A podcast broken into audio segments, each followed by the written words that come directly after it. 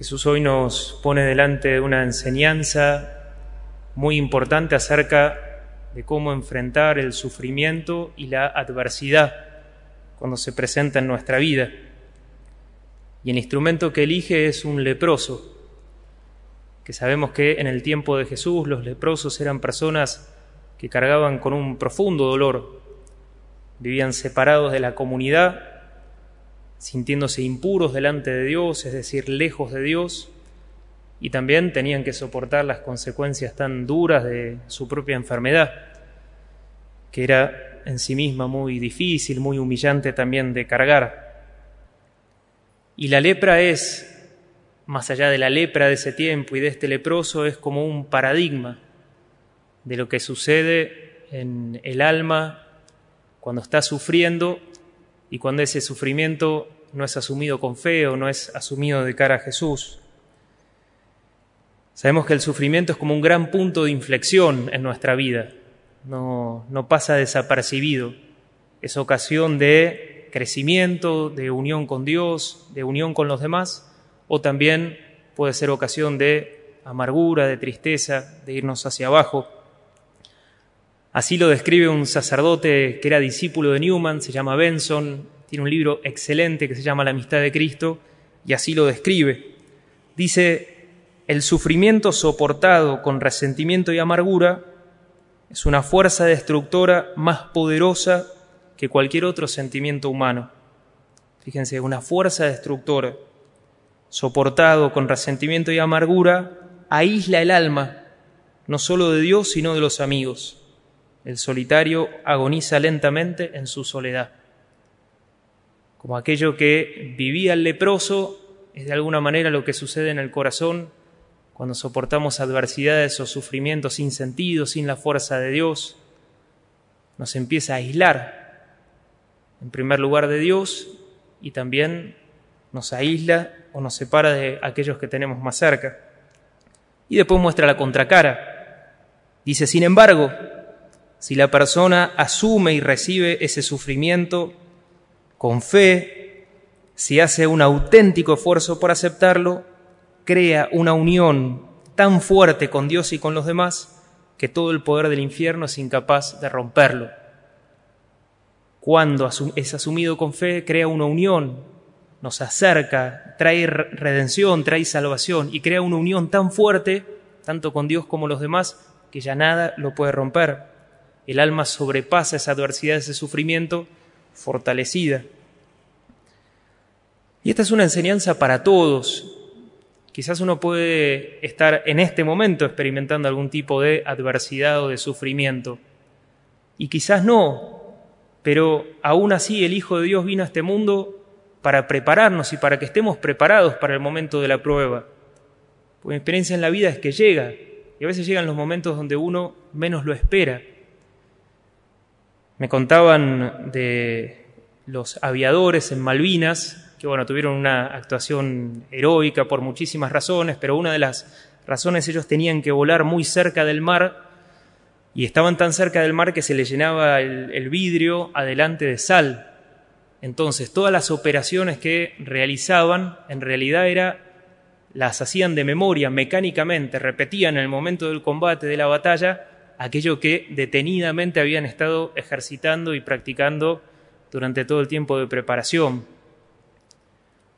Y algo parecido sucede con esto del sufrimiento. A veces llega en el momento más inesperado y es como que en ese momento el parabrisa o los ojos están como nublados, aturdidos, no entienden mucho. Entonces, cuando el cristiano se ha ejercitado para eso, cuando ha preparado el corazón para eso, en el momento de la prueba, en el momento que llega el dolor, uno ya tiene mecanizado los caminos, el qué hacer en cada momento. Y Jesús nos lo enseña a través de este leproso, en dos actitudes. En primer lugar, fíjense, dice que este leproso que vivía lejos de la comunidad, lo primero que hizo fue acercarse a Jesús, es decir, rompió esa distancia con el Señor y se acercó y fue a sus pies rompió esa tentación que a veces nos viene a nosotros cuando hay sufrimiento en nuestra vida de enojarnos con Dios, de tomarlo personal, de echarle culpas, de resentirnos, decir, Señor, ¿por qué a mí?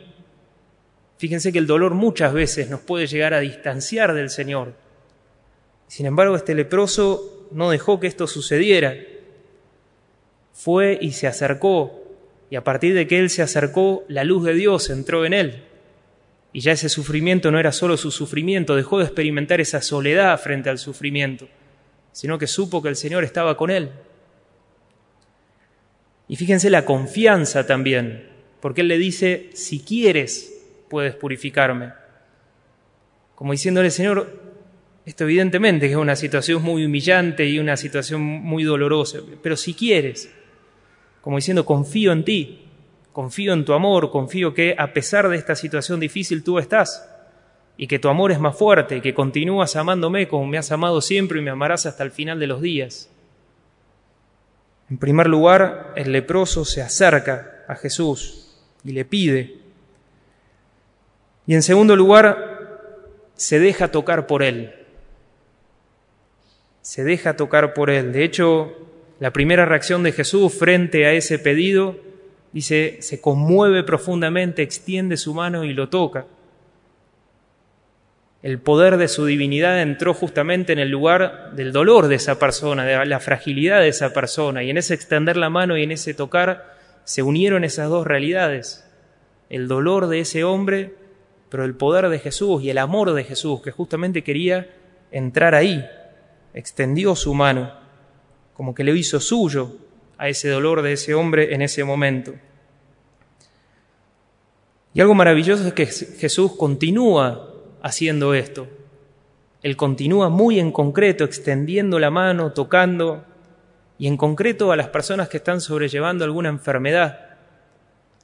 Es llamativo la materialidad de, las sanaciones de Jesús. A veces toma saliva, hoy dice que extiende la mano, que lo toca.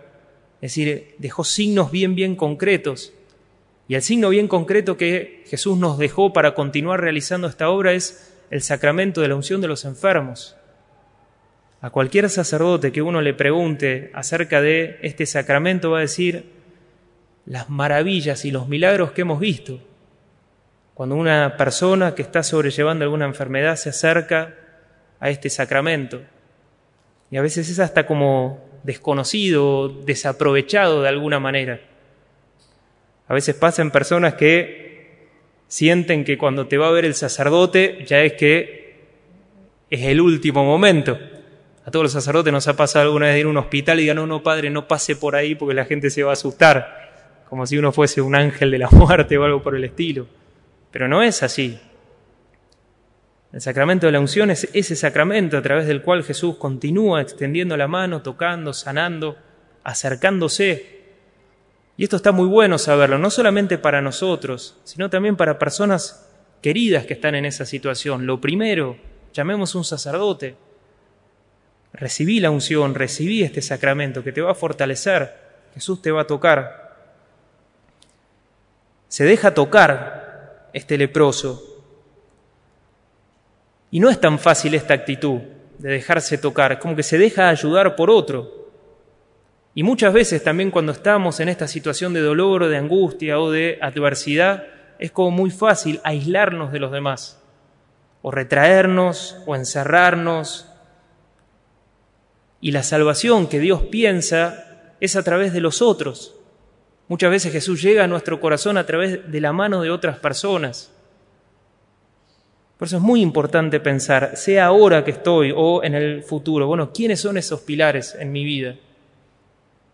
¿Quiénes son aquellos en, quienes me voy a sostener?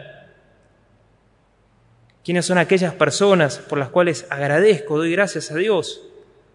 Que en el momento de la prueba no me voy a encerrar, sino que voy a dejar dejarme tocar, dejarme ayudar por aquellos que especialmente me quieren y están al lado mío.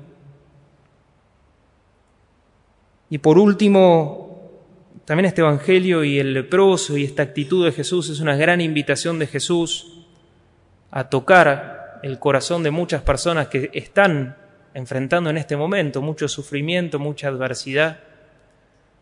La pandemia nos ha puesto frente a una situación en donde hay mucho sufrimiento en soledad. Y hay muchísimas personas que durante el último año y en este momento están sufriendo en mucho aislamiento, separados de otros, sin ser visitados. Y así como Jesús se acercó, tocó, sanó a ese enfermo, Él vive en nosotros.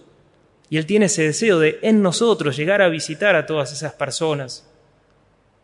Y ojalá que nosotros en esta comunidad podamos responder a ese llamado, de ser instrumentos de Jesús, para que no haya persona que en este mundo sufra sola, para que ese sufrimiento no sea anónimo, para que no quede allí, porque Jesús lo mire y Jesús quiere llegar y cuenta con nosotros.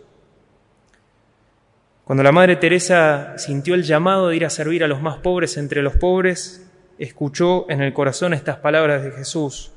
Le dijo así, mi pequeñita, ven, ven, llévame a los agujeros de los pobres, ven, sé mi luz, no puedo ir solo.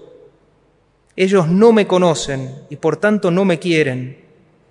Tú ven, ve entre ellos. Ven y ve entre ellos. Que Jesús nos prepare para el momento de la prueba, que nos enseñe a no sufrir aislados, separados de la comunidad, separados de Él, y que también nos haga sus instrumentos para que podamos llevarlo a aquellos que están sufriendo en soledad.